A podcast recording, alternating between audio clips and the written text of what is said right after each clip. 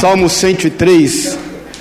Eu toda viagem eu fiquei meditando nesses versículos e eu creio que Deus quer falar conosco. Sabe quando você fica meditando, só meditando, e eu fui preparar essa palavra até ontem à noite, mas eu fiquei por toda, todos esses dias, essas três semanas durante a, vi, a, a viagem, esses dias eu, eu tenho meditado e pensado acerca disso. Aliás, eu quero te desafiar a meditar, irmãos. A gente muitas vezes não medita, né? O meditar não é só você ter uma experiência de ficar. Hum, não é isso. o meditar é você focar um pensamento e, e, e ficar. A gente rumina, né? Por que, que a gente é chamado ovelha? Não é porque você berra, é porque a gente, em Jesus, as palavras que o Senhor nos dá são os nossos alimentos, não é isso? E a ovelha, não sei se você sabe, o aparelho digestivo dela é diferente. Ela rumina, rumina, rumina, rumina, rumina, aí fica acumulando aquele alimento e depois é que esse alimento vai descer para o aparelho digestivo. Então é bom você meditar, é bom você ruminar, ficar ruminando, ruminando, ruminando, ruminando, para depois esse alimento abastecer a tua vida em tudo que você precisa. Amém, querido? Você, como boa ovelha, não precisa sair berrando, que todo mundo sabe que você é uma ovelha. É, Salmo 103, versículo 13, diz assim: Como um pai se compadece de seus filhos, assim o Senhor se compadece dos que o temem, pois Ele conhece a nossa estrutura e sabe que somos pó. Vou repetir: como um pai se compadece de seus filhos, assim o Senhor se compadece dos que o temem, pois ele conhece a nossa estrutura e sabe, e sabe que somos pó. Pai querido, obrigado, Jesus, por estarmos aqui, pela tua palavra. O nosso prazer é estar aqui. Nosso prazer é estar aqui para te adorar, para te bendizer, para nos reunirmos em família, para declarar que o Senhor é Deus sobre a nossa vida. Isso transcende placa de igreja, religião. Nós não estamos ligados a isso. Nós estamos ligados no Senhor, que é a vida verdadeira. E nós nos comunicamos uns aos outros através do teu Espírito Santo. Por isso, o Espírito de Deus fala aos nossos corações, ministra no íntimo de cada um e que nós possamos possamos sair daqui, Deus, maiores, que nós possamos estar crescendo até, até a estatura do varão perfeito. É o que nós pedimos em nome de Jesus, que essa palavra nos seja revelada, seja um rema do Senhor e venha de encontro com aquilo que nós nem imaginamos que precisamos, porque o Senhor é poderoso para fazer infinitamente mais do que pedimos ou pensamos. É o que nós pedimos, papai querido, em nome de Jesus, e repreendemos toda ação maligna, tudo que não é teu do nosso meio, e declaramos a total liberdade do teu espírito, em teu nome, Jesus. Amém. E amém. Amém? Glória a Deus. Pode sentar-se. Se não deu um abraço ao teu irmão, dá de novo um cheiro nele. Fala, você é cheiroso. Aliás, a semana passada eu vi a Nicole cantando aqui, mano, hein, Nick? Benção, irmã. Você foi bem, você e o Bubu aí, tudo. Amém, queridos? Quando Davi escreve esse salmo, ele escreve logo após ser flagrado por Natã naquele grande, né? não sei se grande porque não tem pecadinho ou pecadão. Aliás, o Pedro tem um, que ele diz que tem sim pecadinho e pecadão. O Pedro, no, nos seus estudos lá do YouTube, provou outro dia que tem pecadinho e pecadão. Mas, então ele fez um, vindo por essa lógica do Pedro, ele, um pecadão, porque ele, ele toma a mulher de Urias, né, Betsabá, e, e planeja a morte desse homem, e esse homem vem a morrer, e Natan vem, denuncia o seu pecado, ele escreve o Salmo 51, e logo em seguida ele escreve esse salmo, que é um salmo sobre a graça, sobre a misericórdia, sobre o cuidado de Deus. Davi era um homem segundo o coração de Deus, né? ele, ele, ele soube eh, em Deus arrepender-se e soube apoderar-se do perdão, embora ele sabia que o pecado teria consequência, como teve na casa dele. E é muito bom a gente saber disso, irmãos, o pecado tem consequência. Você, você é perdoado, a graça do Senhor é sobre a tua vida, você sai melhor do que você entrou, mas o pecado tem consequência. A vida é feita por opções. Se você sair daqui bravinho, irritado com alguma coisa e bater a cabeça na parede, vai aparecer um galo na testa, não tem jeito. Tem consequência você chutar a porta, se você chutar a cadeira, você corre o risco de quebrar o pé.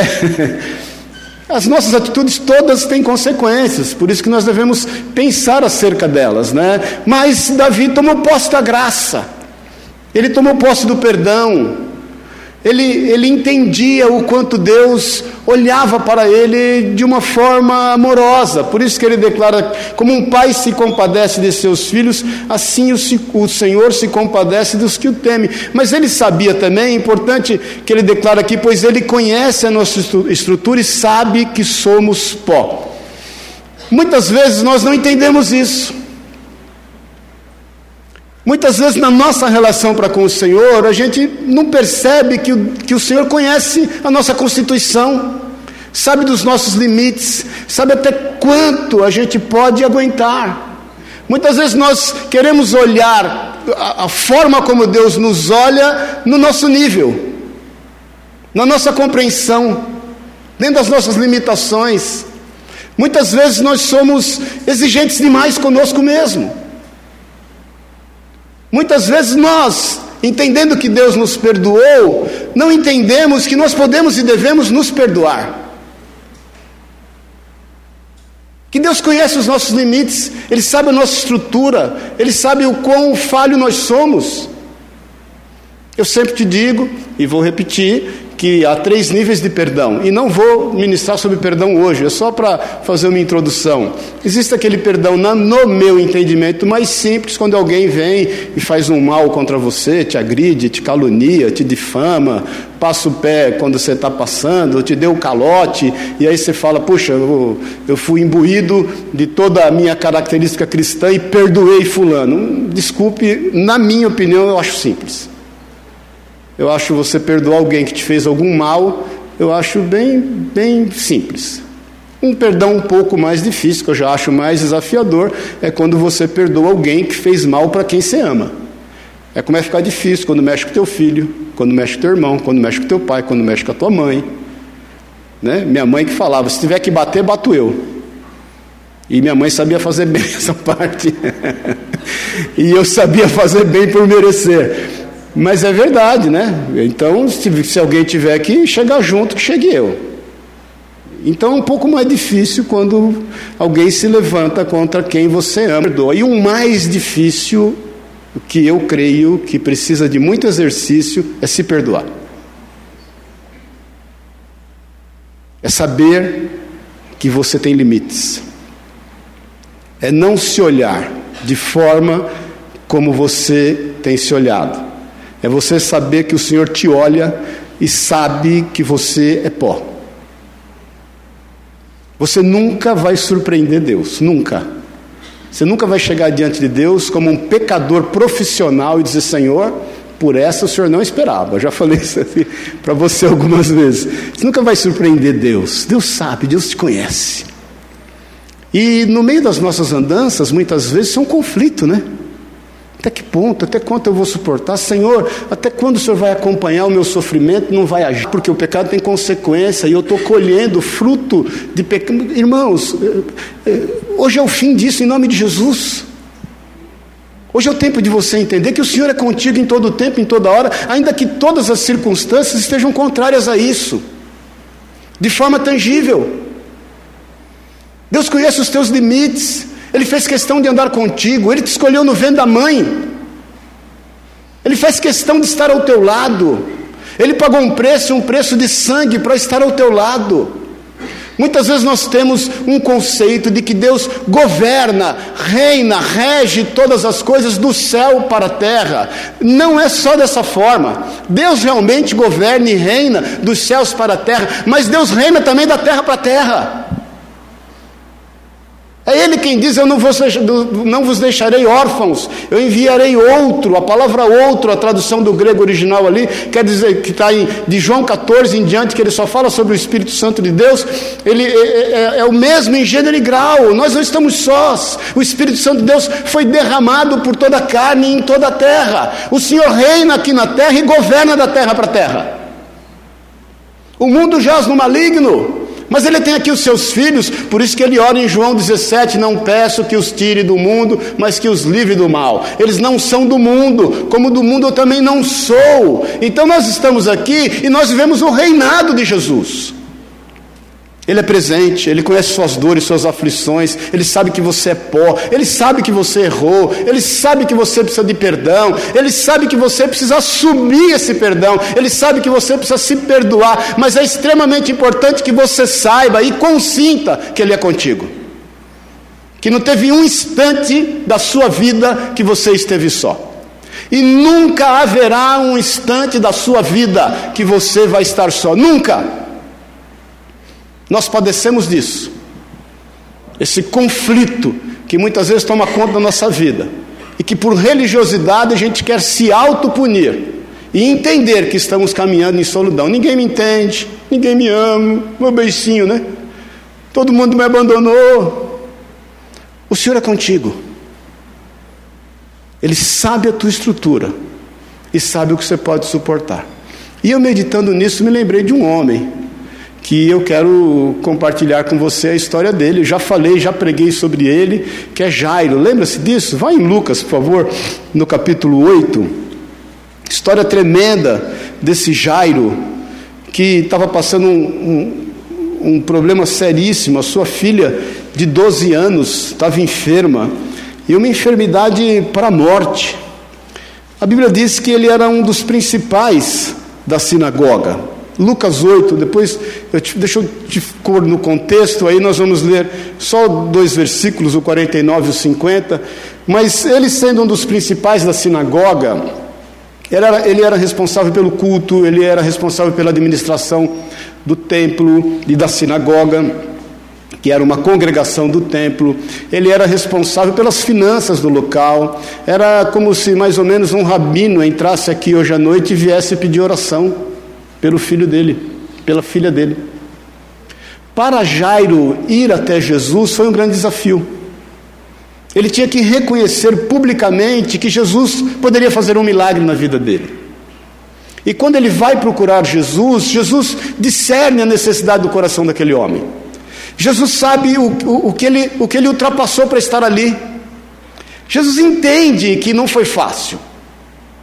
Jesus entende perfeitamente os desafios que aquele homem enfrentou para estar ali publicamente reconhecendo que só Jesus, estando na casa dele, a filha dele seria curada.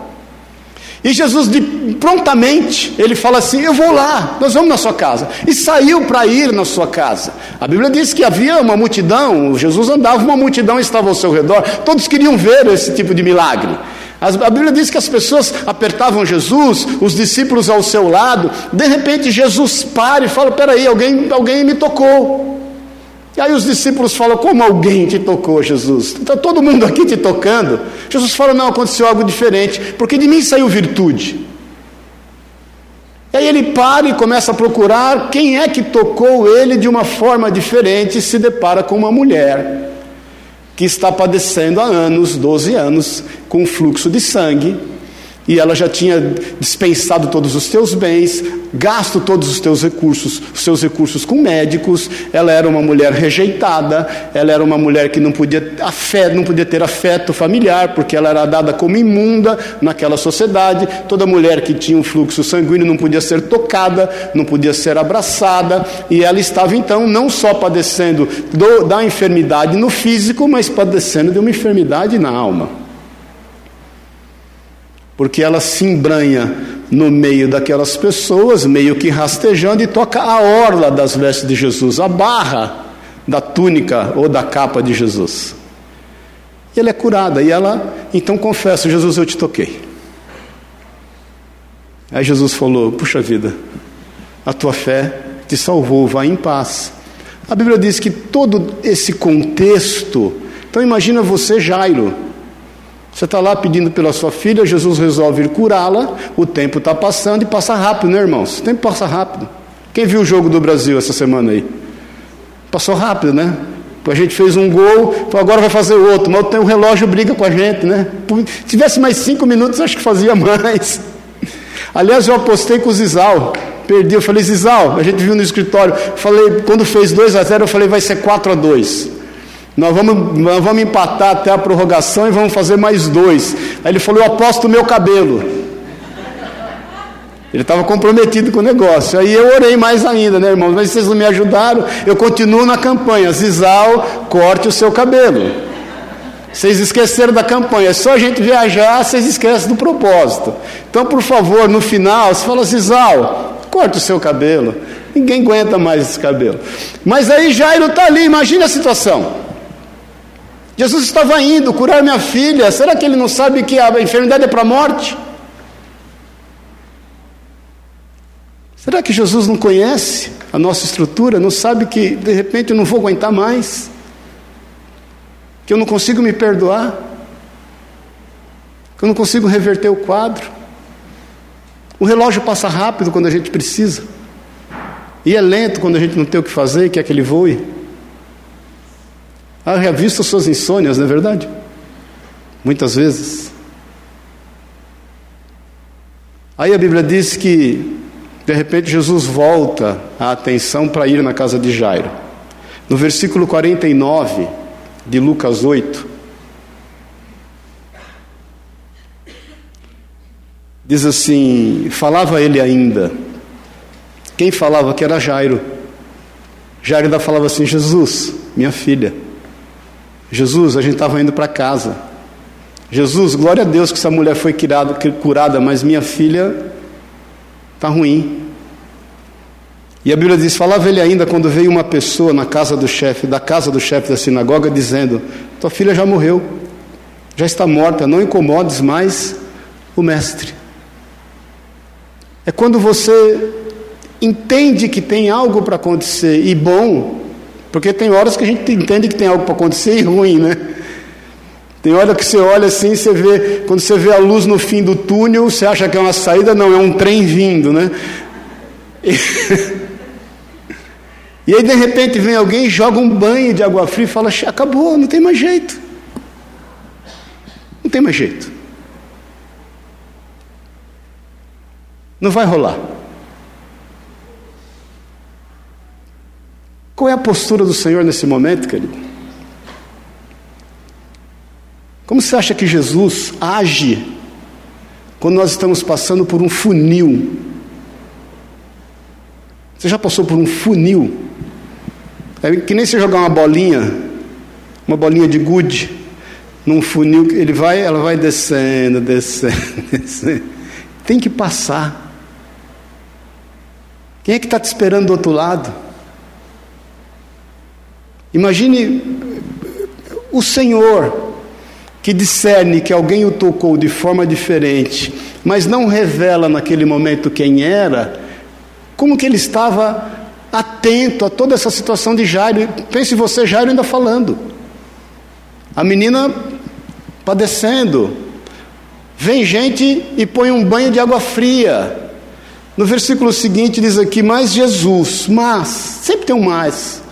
Jesus, ouvindo isto, lhes disse, lhe disse: Não temas, crê somente. Jesus conhece a estrutura de Jairo, sabe que ele é pó, entende o que ele pode suportar, sabia o que tinha que acontecer na vida dele, entendia que aquele milagre e aquela situação ia fazer com que todas as pessoas reconhecessem o amor e o poder de Deus para quanto aquelas vidas, entendia que Jairo não podia ser decepcionado, porque ele estava passando por cima de uma série de circunstâncias para estar ali, e ele discerne, está atento a todas as coisas, declarando: Eu estou ouvindo, eu estou aqui.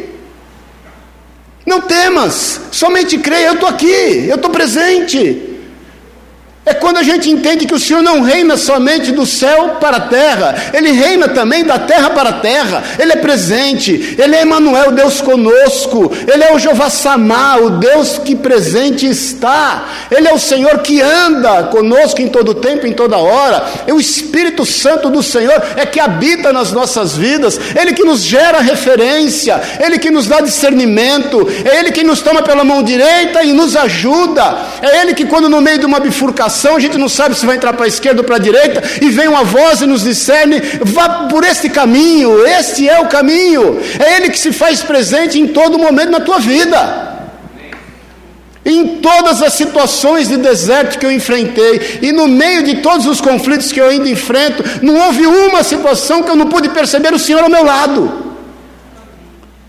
E as vezes em que eu tinha mais dificuldade de poder enxergar isso, ele se manifestou mesmo, literalmente. declarando: Eu estou contigo, nós estamos juntos.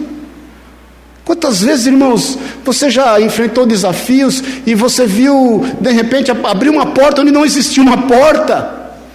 Te dar um insight de algo que o sobrenatural. Eu já vivi várias vezes, já contei aqui algumas vezes, até não vou repetir, mas quantas vezes eu vivi esse milagre do Senhor colocar a mão no meu ombro e falar: calma, calma, do Senhor enviar pessoas para me socorrer simplesmente para que eu entendesse que ele estava vendo, vivendo comigo aquela aflição, de que ele conhecia literalmente e conhece todos os meus recursos, que ele sabe que eu sou pó, ele sabe os meus limites, mas acima de tudo, deixando claro que ele está comigo, ele está contigo. Tem uma passagem interessante, eu estava falando com o Gus, com o Gustavo ontem à noite. Abre em Mateus no capítulo 10. Mateus 10, um pouquinho para trás. Só para, olha aqui para mim um pouquinho antes de você ler. Quando Jesus fala para Jairo, Jairo, é o seguinte, eu estou ouvindo, eu sei o que te falaram, não temas crer somente. Jesus continua e vai até a casa de Jairo. Lá a menina já estava morta. Aí ele não permite que ninguém que não fosse o pai e a mãe da menina, e Pedro, Tiago e João, entrasse no lugar onde ela estava morta. As pessoas riam do Senhor. Quando Jesus falou, ela, ela não está morta, mas ela dorme, as pessoas começaram a rir do Senhor. O mundo faz isso, o mundo, o mundo despreza aquilo que você crê, o mundo escarnece da forma como você crê. Eu, na minha trajetória de cristão, que vai fazer em outubro agora 40 anos, muitas pessoas escarneceram e escarnecem ainda de mim, não tem problema.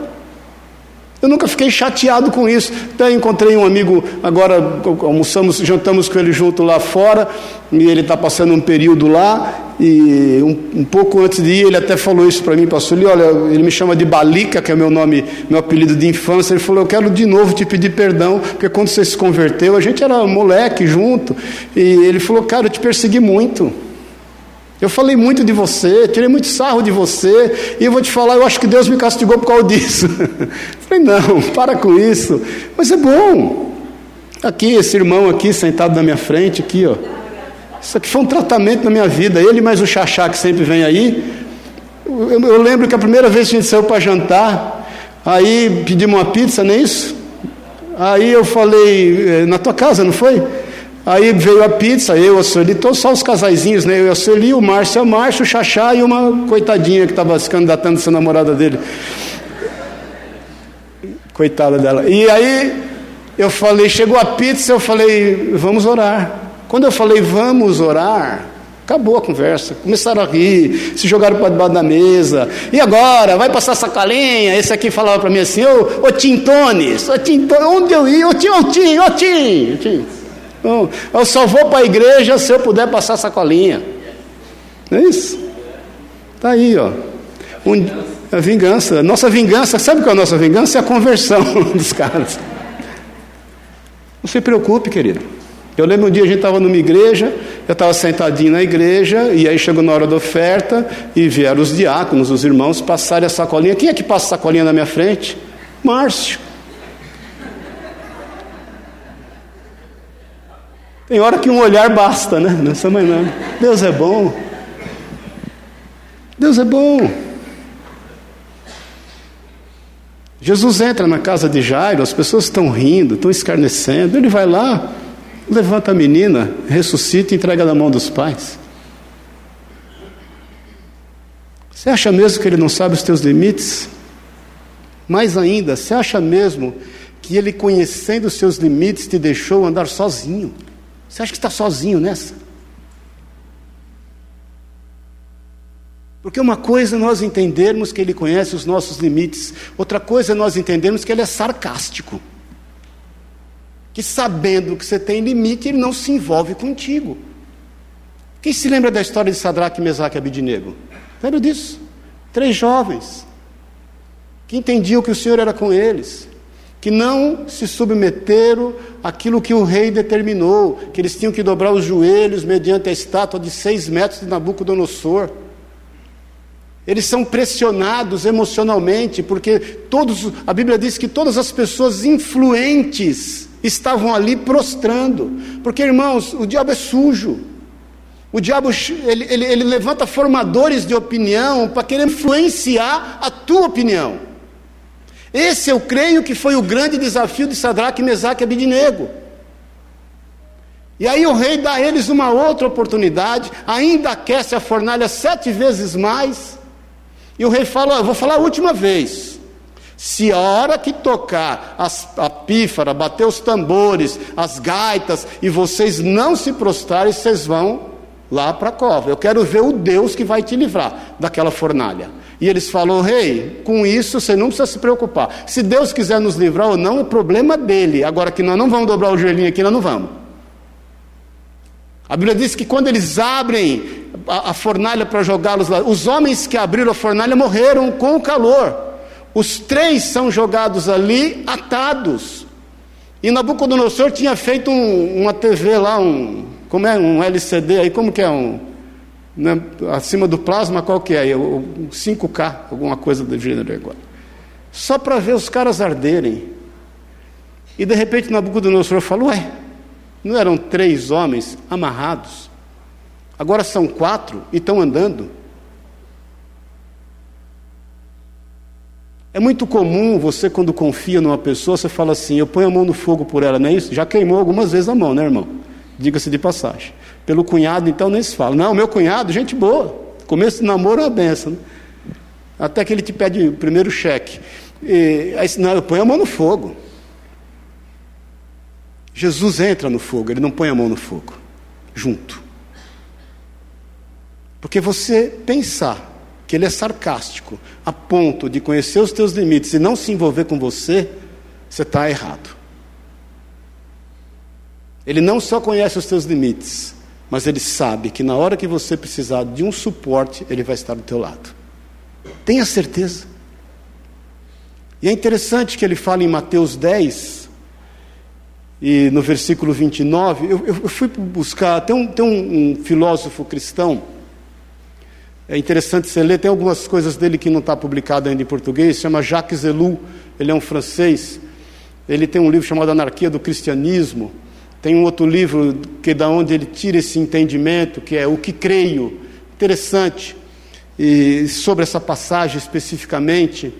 E, e eu fui buscar essa tradução, tem a tradução no Strong, na Bíblia Strong original. Aí liguei para o ontem, que tem um aplicativo que pega no grego, porque muda todo o sentido.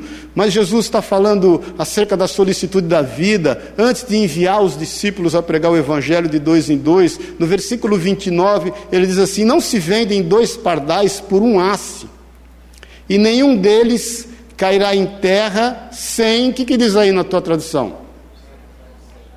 E alguns diz o consentimento. Só que é o seguinte, essa palavra vontade ou consentimento, ela foi acrescida.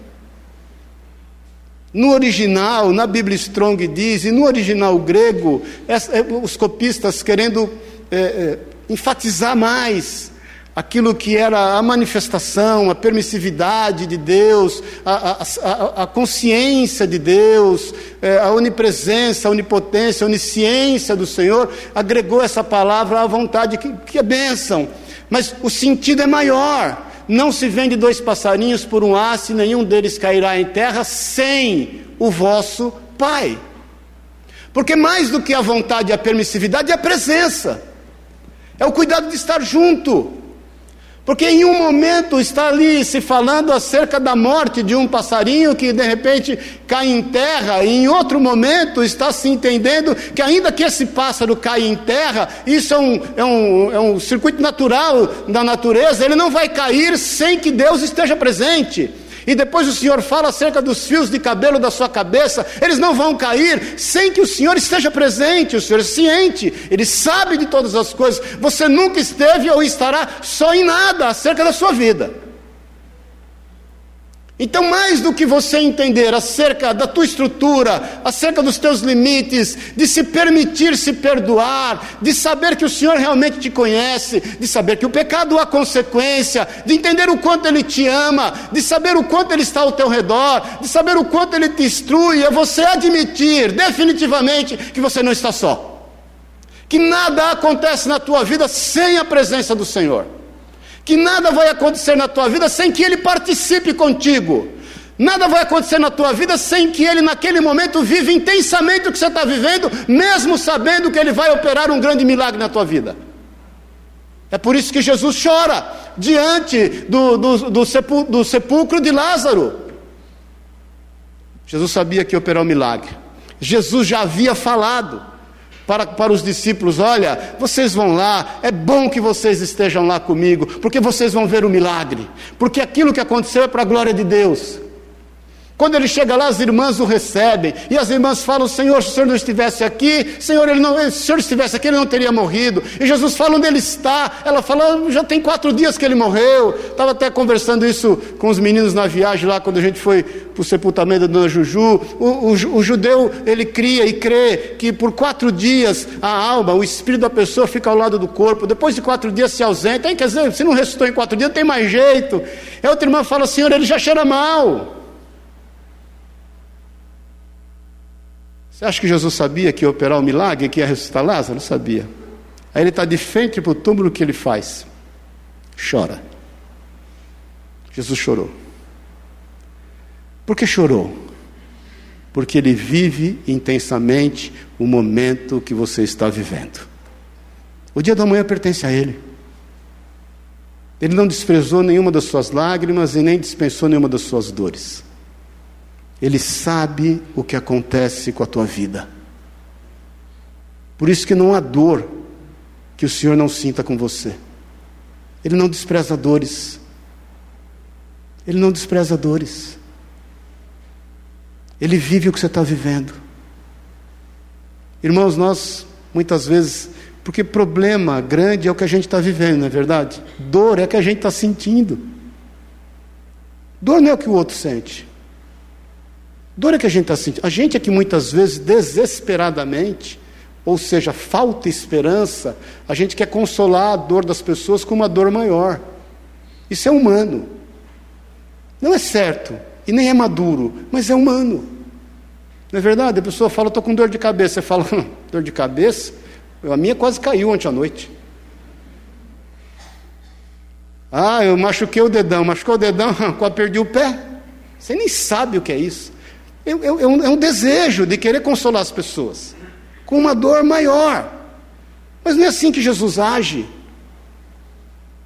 Quando você passa a dor, Jesus não vem para você e fala: ah, Você não sabe o que é cruz, meu filho. Você vem agora com mimimi, vai para a cruz. Vai ver o que é bom. Você não sabe o que é prego atravessar sua mão e seu pé. Está achando ruim de escárnio? Você não sabe o que é levar cuspida na cara. Quando é que Jesus falou isso, querido? Quando é que Jesus gerou esse tipo de referência? Nunca. E nem vai fazer. Ele simplesmente senta ao teu lado e vive a dor com você. E através dessa dor, ele te ensina o que você deve aprender. E através desse ensinamento, ele vai te fazendo crescer até a estatura do varão perfeito. Hoje, como diz o apóstolo Paulo em 1 Coríntios 11, a gente vê como por reflexo, quando ele fala do amor, lá no final, um dia nós veremos o que é perfeito. Você talvez não esteja entendendo o viés, todavia, todo o caminho o Senhor vai manifestar a graça e o amor e o cuidado dele para com a tua vida. Então não se cai, um pardal não morre sem a presença do Senhor.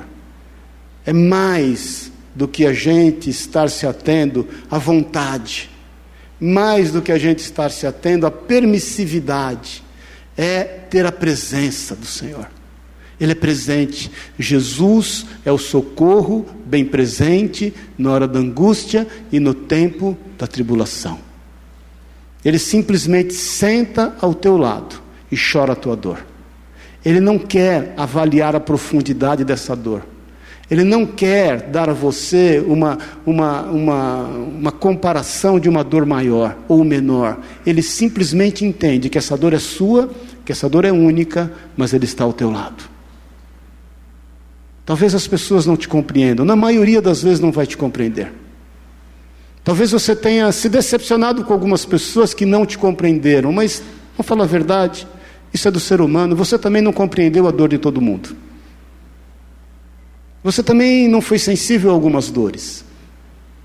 Por que, que você tem andado chateado com pessoas que eventualmente não supriram a tua Porque talvez você não esteja olhando e valorizando o quanto o Senhor está ao teu lado. Porque não se trata da permissividade. Porque quando é permissividade somente, a gente fica então avaliando: Senhor, o Senhor está nos céus, está julgando todas as coisas, fazendo acontecer todas as coisas, e eu aqui passando o que eu estou passando, onde, onde o Senhor está? Quantas vezes você orou dizendo isso? Senhor, onde o Senhor está? Ou às vezes, Senhor, onde o Senhor estava? Senhor, o que é que o Senhor está fazendo? E eu te falo em nome de Jesus, te falo em nome de Jesus, Ele está ao teu lado. Todas as vezes que você perguntou aonde o Senhor está, Ele estava ao teu lado. Todas as vezes que você indagar aonde está o Senhor, Ele está ao teu lado. Porque a Sua presença que manifesta a tua necessidade. Amém, querido? Todos os grandes desafios da sua vida, Ele vai olhar para você e vai dizer: Eu sou contigo. Não precisa abrir, nós estamos terminando. Cadê o Gabrielzinho aqui? Quem é que pode ir? Quando Gideão, a Bíblia diz, lá em Juízes, no capítulo 6, que o povo fez o que era mal aos olhos do Senhor. E aí os midianitas e os amalequitas, na época da colheita, vinham e roubavam toda a colheita do povo de Israel. E um dia tem um homem chamado Gideão malhando o trigo no lagar preparando para poder esconder dos midianitas. Diz também que o povo de Israel, em, em função daquela perseguição, eles fizeram covas para se esconderem. É uma característica nossa. Nós, quando nos deparamos com alguns desafios, com alguns problemas, ao invés de ir encará-los, a gente tem o hábito de se esconder. Porque a gente entende que não tem apoio, porque estamos sós, não existe um aparato ao nosso redor. A gente entende que não, vão, não, não vão dar conta. E eles iam se esconder. Quando esse Gideão está ali trabalhando, o Senhor o visita e fala: Gideão, depois você leia lá, Juízes 6, eu sou contigo. Eu entregarei nas tuas mãos o exército inimigo. E Gideão fala: Senhor, mas quem sou eu? Eu sou o mais pobre da minha família, e a minha família é a mais pobre da meia tribo de Manassés. Ou seja, Senhor, eu sou o, o auxiliar dos a ninguém. Não tem como. O Senhor falou: vai na tua força. E que força era aquela? A força da presença do Senhor. Não precisa abrir Josué 1. Josué se depara com o maior desafio da sua vida. Josué estava acostumado com guerra. A primeira citação de Josué em Êxodo 17, na luta contra os Amalequitas, quando Moisés está no cume do outeiro e ele levanta as mãos, o povo prevalece, ele cansa, abaixa as mãos, o povo está perdendo a guerra, vem Arão e Ur, sustentam a mão de Moisés como sacerdote e o povo então prevalece da sua guerra. Josué era o chefe do exército, mas houve um tempo que Moisés morreu, ele tinha que nada mais, nada menos substituir Moisés, olha o tamanho do desafio. O Senhor chama Josué e fala: Josué é o seguinte, é a maior transferência de comando que eu li em toda a Bíblia. Fala o seguinte, Josué, deixa eu te contar uma coisa: Moisés morreu, morreu, acabou. Moisés era uma bênção, ele, né, não preciso nem te dizer o quanto ele foi usado, mas ele morreu. Agora você pega esse povo e faz herdar a terra. E o Senhor falou o que para Josué? eu vou te dar um exército, eu vou te capacitar, eu vou te encher de honra. O Senhor fala o que para Josué? Eu sou contigo.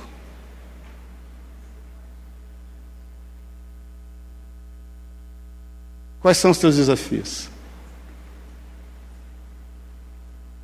Talvez você, entendendo os seus limites, entendendo de forma errada, porque você acha que já deu tudo de si. Posso te falar, não deu ainda. Ainda não deu. A Bíblia diz que nós, perante o pecado, ainda não resistimos até o sangue. Muitas vezes você, enfrentando desafios, fala, aí, Senhor, não, não aguento, mas não dá mais. Dá sim, dá. Dá porque você não está só. Dá porque Ele vive intensamente cada segundo da tua vida intensamente. Ele celebra as tuas alegrias e Ele chora. A Bíblia diz que o Espírito Santo de Deus intercede por nós com gemidos inexprimíveis. Se abrisse os seus ouvidos para que você ouvisse o clamor do Espírito Santo para com a tua vida, eu particularmente não suportaria. Então, irmãos, não se trata de mimimi, não se trata de fragilidades, se trata de companheirismo. Porque Ele se compadece de ti como um pai se compadece dos seus filhos. E Ele conhece a nossa estrutura e sabe que somos pó. Eu quero te desafiar esta noite a resistir. Resista. Em frente. Em frente. E, sobretudo, admita definitivamente: você não está só. Não permita, não permita que nenhuma palavra de engano venha fazer com que você se sinta solitário, que você não vai dar conta, você está amparado, e que por muitas vezes o que o Senhor vai fazer é só estar ao teu lado, chorando contigo. A gente, quando passa por uma situação como essa, de entrega de alguém, né? O caso da dona Juju, porque eu entendo que a morte não é um fim em si, ela é um meio pelo qual todos veremos a Deus. Eu entrego que não há, entendo que não há enterro, é entrega, é uma, é uma, é uma aceitação de uma entrega. Mas é comum que as pessoas venham nos consolar, não é verdade? Você já passou por isso? E muitas vezes as pessoas imbuídas das melhores intenções querem nos falar e nos consolar, e, e, e, eu entendo que muitas vezes a gente não precisa nem de palavras. A gente só precisa, sabe do que? De ombro. Só precisa de ombro. Como muitas vezes a gente não precisa de instrução, a gente só precisa de ouvidos. Irmãos, eu trabalho com aconselhamento desde sempre na minha vida. Desde sempre. Desde que me converti, sei porque Deus me deu esse dom de aconselhar pessoas, de conversar. Eu gosto de uma prosa, né? Eu gosto de uma prosa. Eu gosto de saber da família, de onde veio, qual é o sobrenome, árvore genealógica. Eu gosto de história, eu gosto de história de gente, no que trabalha, quantas horas por dia, se está bom, se não está. Eu gosto, eu gosto, sempre gostei. E Deus, eu te falo, Deus me deu um dom, um talento, a Ele toda a glória de, de aconselhamento. E quantas vezes, com alguns de vocês aqui inclusive, que a gente começa a conversar e às vezes fica uma hora. Sabe o que eu falo? Nada. Nada. Já teve aconselhamento de ficar uma hora só ouvindo. E a pessoa olhar para mim e falar: Nó, que benção, hein? Tudo que você falou foi para mim, eu não falei nada. Eu só ouvi. É impressionante como a gente, às vezes, falando, acha a solução para as nossas dificuldades. Impressionante. Isso não é terapia, não, irmãos. Isso é Espírito Santo de Deus. Porque tem horas que a gente só precisa de alguém para nos ouvir. Tem horas que a gente só precisa de um ombro para chorar, não é nada. Então saiba que o Senhor é disponível. God is able. Tá certo a tradução? Tô chique, hein? God is able. Ele está disponível. A agenda dele é livre, a tua que anda muito ocupada. Você anda correndo para cima, para baixo. Você quer resolver você os seus problemas da sua forma. Você acha que ele está lá dos céus mandando raio para a terra, mandando trovão, mandando né, capeta. E ele está do teu lado. Você está orando para que ele do céu faça conter a chuva e a tempestade. E ele está do teu lado, segurando o teu braço, e fala: é o seguinte, essa, essa onda é forte, hein? Mas nós vamos encarar ela junto. Essa, essa, oi, uhul, vamos embora. E você está orando para ele conter lá a chuva. E ele não está contendo a chuva. Ele está só passando a tempestade do teu lado. Você consegue entender isso, querido? Porque Deus, como um pai, se compadece dos seus filhos. E Ele conhece a nossa estrutura e sabe que nós somos pó. Então é o seguinte, eu quero que você hoje abra mão um pouco dessa questão da vontade e da permissividade do Senhor e se abra para a sua companhia, para a sua presença. Porque sem a presença do Senhor nada acontece, tudo está contando com a sua presença. Que você saiba como Jairo soube que quando ouvindo as piores palavras da tua vida, você entenda que Ele está atento, os ouvidos dele estão atentos. E é Ele quem te diz: Jairo, não temas, creia, somente creia. Amém, irmão? Vamos ficar em pé em nome de Jesus. Hoje é ceia. E o que nós celebramos na ceia? A presença de Jesus, ele é vivo. Jesus é vivo. Nós não estamos aqui compartilhando de um pão e de um, de um vinho, de um suco, simplesmente por pão e vinho. Nós estamos aqui compartilhando da vida de Jesus. Ele é vivo. Talvez você não esteja percebendo, em função de estar focando a tempestade. Mas Ele está contigo nessa tempestade. Talvez Ele não esteja fazendo cessar a tempestade, porque Ele simplesmente quer estar contigo na tempestade. E quando você vai, vai entender, pensar que as águas vão te submergir, elas não vão, elas não, as águas não vão, o fogo não vai te queimar, as águas não vão te afogar, e você simplesmente ao lado do Senhor vai passar. Ele só está querendo te ensinar a surfar. Paz do Senhor. Vamos aprender a surfar com Jesus. Vamos aprender a nadar com o Senhor. Em frente. Todos os teus desafios. Em frente, dando glória a Deus declarando: Senhor, eu socorro bem presente na hora da angústia, no tempo da tribulação, eu não estou só. Eu não estou só. E o Senhor sabe o que é dor. Quando Jesus, para terminar, lá no Getsemane, eu já falei isso algumas vezes, mas você tem que entender. Pede para que o Pai afaste dele aquele cálice Senhor, que não seja feita a minha vontade, mas a tua, mas se possível, afasta de mim esse cálice. Eu não creio que era o cálice da morte. Aquele cálice da morte ele já tinha lá na primeira ceia celebrado. O cálice. Lá está artigo, artigo definido. Não é um cálice, é o cálice. Ele toma aquele cálice, que ele entende que seria o cálice da morte. Mas aquele cálice do Getsemane, eu creio que era o cálice da solidão. Porque Davi já havia profetizado lá atrás que ele enfrentaria a cruz sozinho. Imagine você, alguém que nunca esteve só em momento nenhum, por toda a eternidade.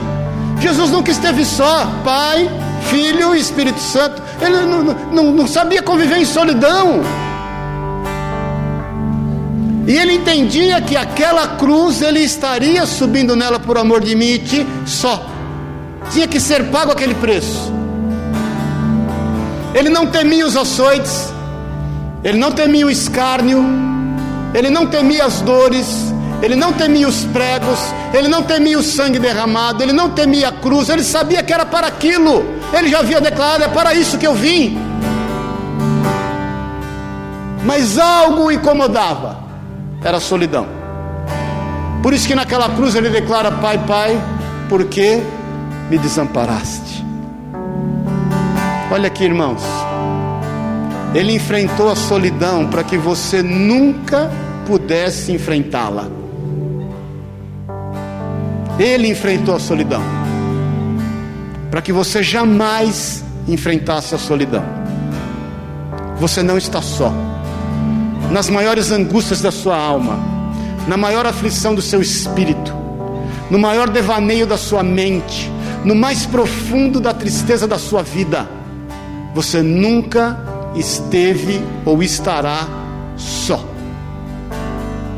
Por todas as tuas noites não dormidas, por todos os teus conflitos, com todas as tuas dúvidas, você nunca estará só. Ele é contigo, ele reina, ele vive e ele te conhece. Jesus sabe o que é dor. Jesus sabe o que é saudades.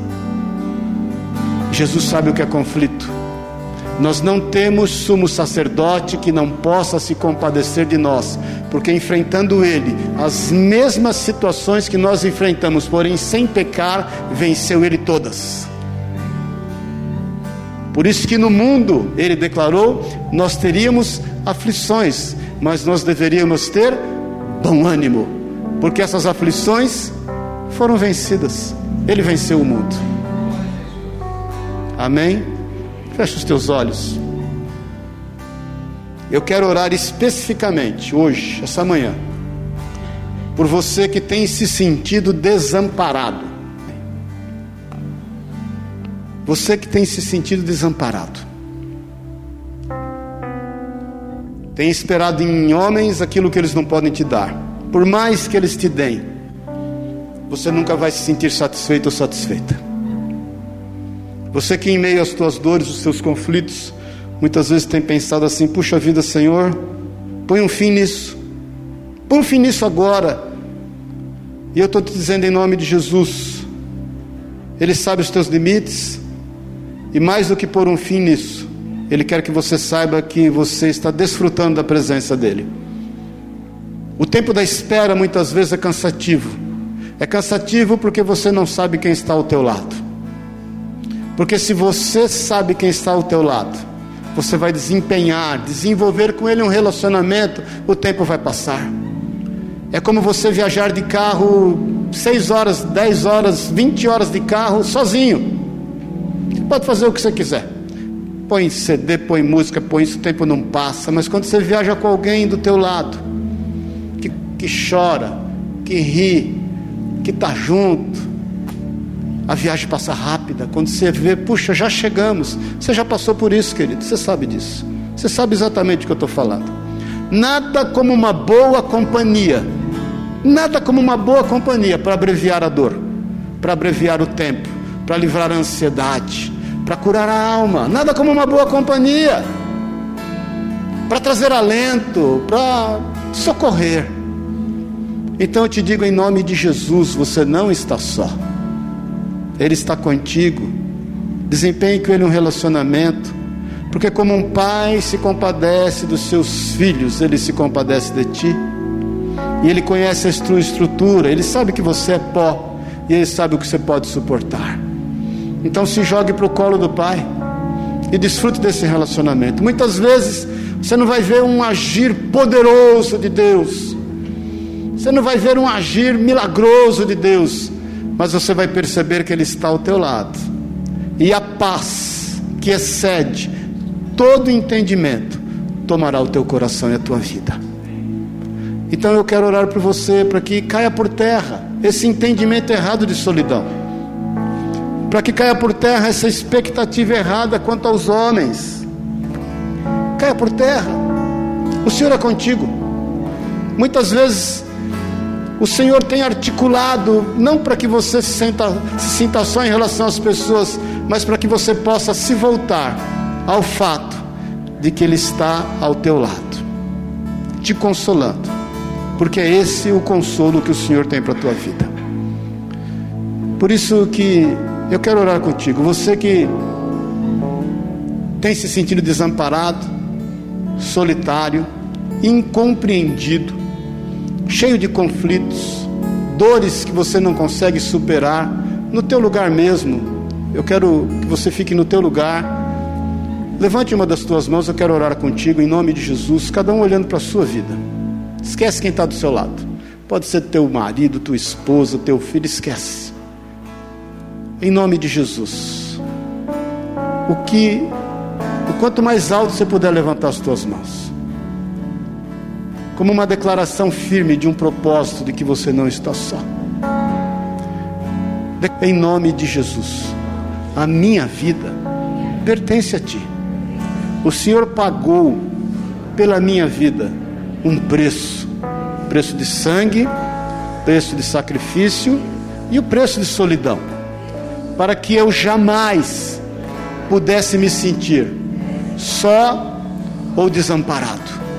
Eu quero, em nome de Jesus, declarar nesta manhã que a minha alma se aquete. Quero declarar o que Davi declarou. Porque te agitas dentro de mim, ó minha alma, confia no Senhor.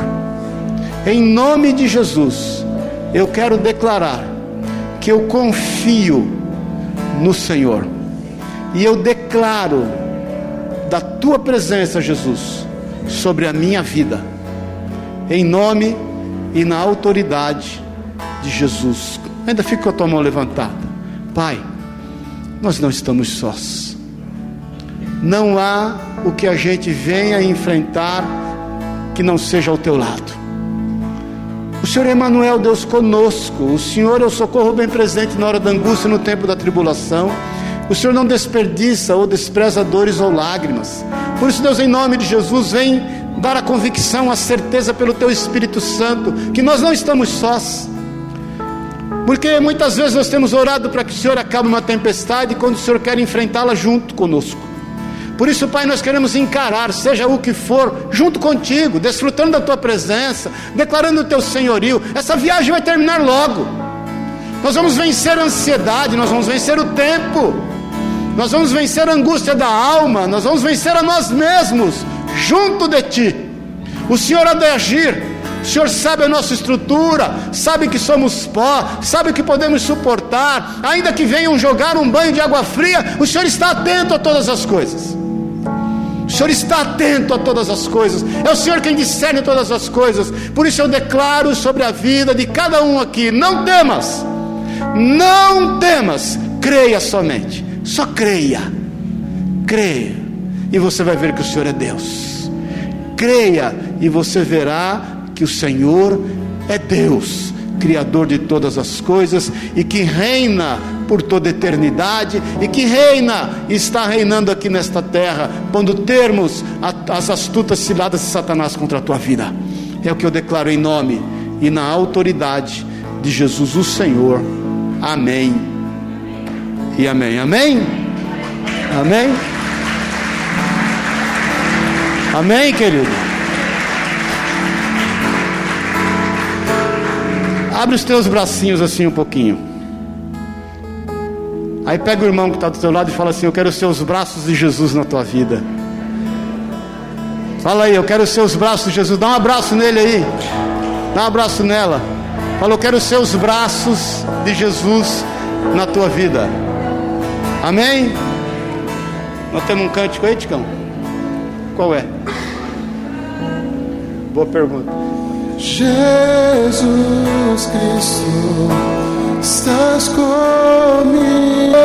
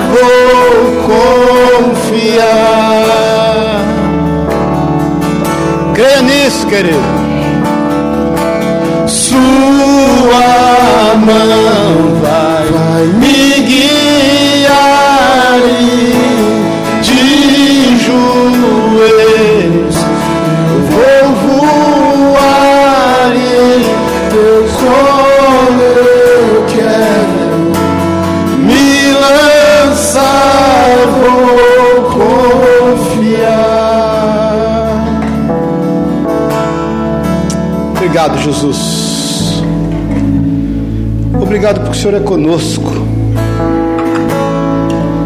Obrigado porque o Senhor é presente.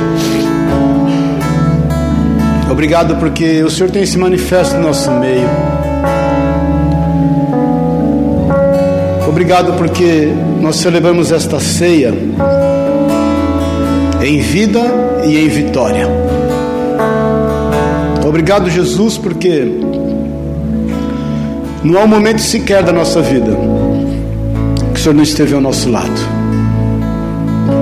Mais ainda, o Senhor dá ordem aos teus anjos em nosso favor e nos livra de todo mal.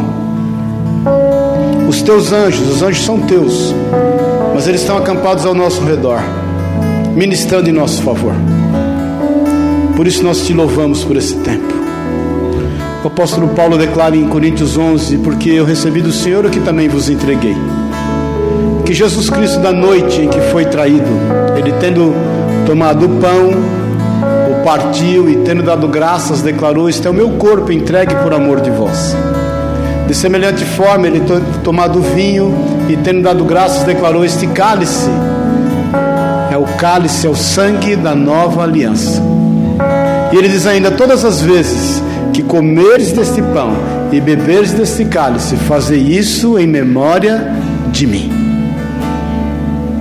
O apóstolo Paulo fala ainda: examine-se o homem a si mesmo quando comer desse pão e beber desse cálice. Não faça isso de forma indigna, porque há muitos no meio de vós doentes por causa disso. O que é fazer isso de forma indigna? É não crer é não crer que Jesus é presente. Porque nós não cremos na transubstanciação. Ele não se faz presente somente nesse momento, onde esse pão vira pão, onde esse cálice vira o seu sangue. Não, ele é presente em todo momento. Ele é presente quando você dorme, ele é presente quando você acorda, ele é presente quando você anda, ele é presente quando você atravessa a rua, ele é presente quando você enfrenta a tempestade, ele é presente na hora da tua alegria. Por isso que o apóstolo Paulo fala assim: em tudo, em tudo, dai graças. Tudo dai graças. Não se esqueça de dar graças quando tudo está bem. Não se esqueça de convidá-lo quando tudo está na mais perfeita ordem. Em tudo, dai graças. Amém, querido? Por isso que nós vamos celebrar esta ceia, contando com a Sua presença, sabedores que é Ele que nos toma pela mão direita e que nos ajuda. Nós não somos sós. Amém? Eu vou orar aqui de forma para ser mais rápido. Pai, eu consagro a Ti este pão. Te louvo, Deus, porque ele representa para nós o Teu corpo que foi partido naquela cruz. Ele não foi dividido, mas ele foi partido por amor de nós partido a ponto de que todos possam comer. Todos ele é partido, repartido, partido, repartido, e todos podem comer e serem fortalecidos na esperança, na certeza, na convicção de que o Senhor é presente e de que o Senhor tem preparado um lugar para nós e que um dia estaremos todos juntos no cumprimento e na regeneração de todas as coisas. Da mesma forma, eu consagro a Ti esse elemento, Pai que representa para nós o teu sangue derramado naquela cruz, que nos livrou toda sentença contra a nossa vida, que arrolou os nossos nomes no livro da vida e que nos fez vitoriosos. Este sangue foi aspergido nos umbrais espirituais da nossa vida. Nós te louvamos por ele e nós o consagramos para a honra e para a glória do teu nome, Jesus. Amém e amém. Amém? Vamos que pastores, pastores me ajudarem. Hoje eu falei da oferta, orei pela ceia, estou polivalente aqui hoje, hein? Geralmente a gente divide aqui, só faltou ficar no louvor, né? Amém? Deus é bom, né? Por isso que não. Cadê? Cadê? Ajuda aqui o Vadio, o Elias ficou lá atrás com a Angélica, ah, o Pacífico está ali agora. Amém, queridos? Amém? Quem está vivo, diga amém. Dá um glória a Deus aí, fala, nós não estamos sós. Amém? Vamos cantar um cântico aí. E vamos, sai do seu lugar, vamos.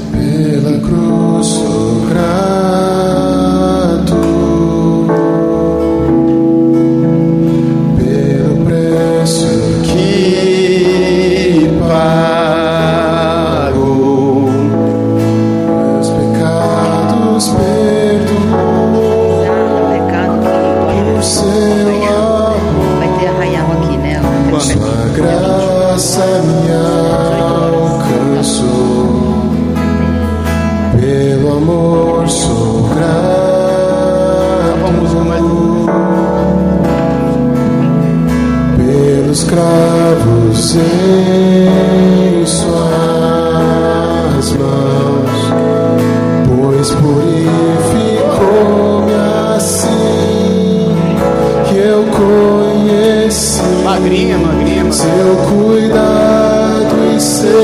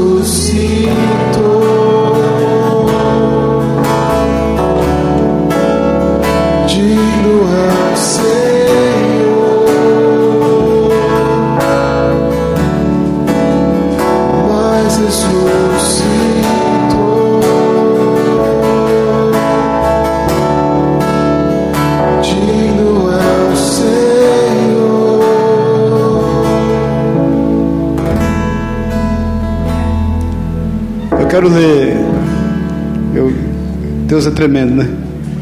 Eu peguei a Bíblia e falei, Puxa, Senhor, eu queria ler. Queria ler Isaías 54. Aí eu abri a Bíblia que é exatamente Isaías 54. exatamente. E está escrito assim: Canta alegremente, ó estéreo, que não deste a luz.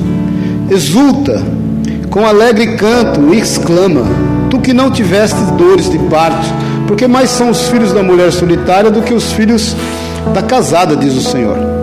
Alegra, alarga o espaço da tua tenda, estenda-se o todo da tua habitação e não o impeças, alonga as tuas cordas e firma bem as tuas estacas, porque transbordarás para a direita e para a esquerda. A tua posteridade possuirá as nações e fará que se povoem as cidades assoladas. Não temas, porque não serás envergonhada. Não te envergonhes, porque não sofrerás humilhação pois te esquecerás da vergonha da tua mocidade e não mais se lembrará do opróbrio da tua viuvez, porque o teu Criador é o teu marido, o Senhor dos exércitos é o teu nome, é o seu nome, e o Santo de Israel é o teu redentor, ele é chamado o Deus de toda a terra. Porque o Senhor te chamou como mulher desamparada e de espírito abatido, como mulher da mocidade, que, que fora repudiada, diz o Senhor teu Deus. Lá no versículo 13: Todos os teus filhos serão ensinados do Senhor, e será grande a paz dos teus filhos. Todos os teus filhos serão ensinados do Senhor, e será grande a paz dos teus filhos. Serás estabelecida em justiça, longe da opressão, porque já não temerás, e também do espanto, porque não chegará a ti. Eis que poderão suscitar contendas, mas não procederá de mim. Quem conspira contra ti cairá diante de ti. Eis que eu criei o ferreiro que assopra as brasas no fogo e que produz a arma para o seu devido fim. Também criei o assolador para destruir. Toda arma forjada contra ti não prosperará. Toda língua que ousar contra ti em juízo, tu a condenarás. Esta é a herança dos servos do Senhor e o seu direito que de mim procede, diz o Senhor. Amém? Pai, nós te louvamos, Senhor. Te louvamos por esse pão e te agradecemos e o santificamos no teu nome para louvor da tua glória. Declara comigo, Senhor Jesus, eu celebro esta ceia na certeza de que o Senhor está comigo, que o Senhor é o meu socorro, bem presente no tempo da angústia e na hora da tribulação, e que não há nada que eu venha enfrentar ou tenha enfrentado que eu tenha feito isso com as minhas próprias forças ou sozinho. O Senhor está ao meu lado, poderoso para me salvar. E eu celebro esta ceia, declarando que o Senhor é vivo e declarando ainda Maranata. Ora vem, Senhor Jesus. Amém? Vamos comer.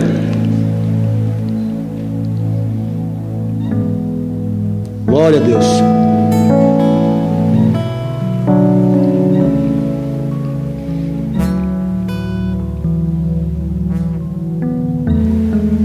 Aleluia. Declara, Senhor Jesus, o teu sangue, o teu sacrifício me deu acesso ao Pai, como filho.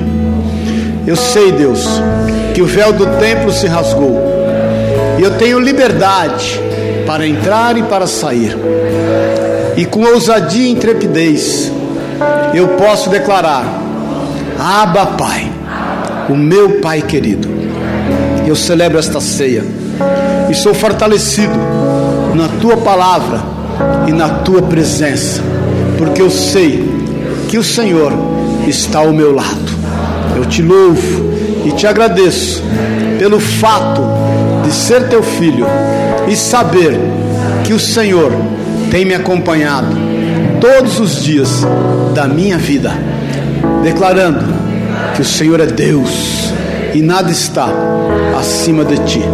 Em nome de Jesus. Amém.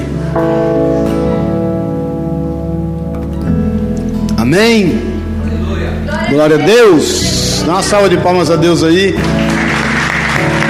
cântico aí para encerrar, não. Não tem cântico. Eu queria um cântico de vitória e de alegria. Tem aí? No... Ah, tá sem bateria? Amém, queridos? Porque Ele vive, posso crer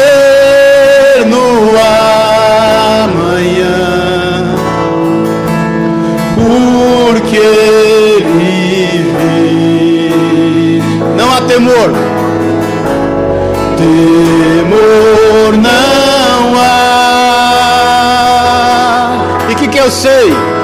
mas eu bem sei, eu sei que a minha vida está onde? Está nas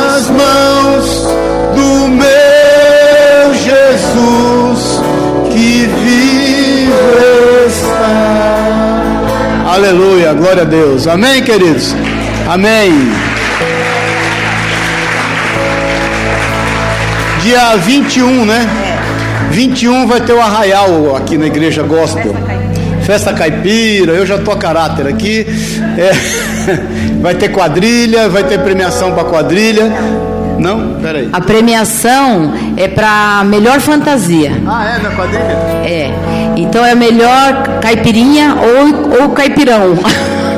Então venha a caráter, capricha, que vai ter uma premiação muito legal. Amém? Fala pro irmão do seu lado, só vindo do jeito que você tá mesmo, tá? Você é meio caipira mesmo. Amém? Então dia 21. Dia 20 nós vamos ter um casório, né? Tem gente já tremendo nas pernas ali. E, e 21 e 22 nós vamos ter batismo no culto de manhã. Amém? E aí depois do batismo, 22 à noite, eu vou pregar no aniversário da Igreja Batista do Calvário, lá em Pouso Alegre. Amém, queridos? Então, semana que vem, escola dominical, culto quinta-feira normal, às 8h30. É, evangelismo está em recesso agora, o estudo. E, e, escola dominical, domingo que vem, nove e meia da manhã, estaremos aí. E tem aula de batismo, domingo que vem também. E para o outro domingo, o batismo. Amém?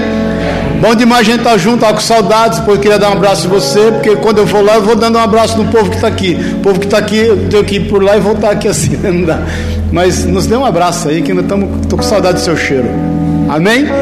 Que o amor de Deus, o Pai querido, a graça eterna de Jesus Cristo maravilhoso, o Deus presente, o Deus conosco, e que a unção, o poder do Espírito Santo que habita em ti, te leve em paz Tenha uma semana de bênção, de vitória, um mês de julho fantástico e que o Senhor te abençoe e te guarde o teu entrar e o teu sair, em o nome de Jesus. Amém e amém. Amém. Deus te abençoe e te guarde. Fala aí para o teu irmão: você não está só, você não está só. Amém.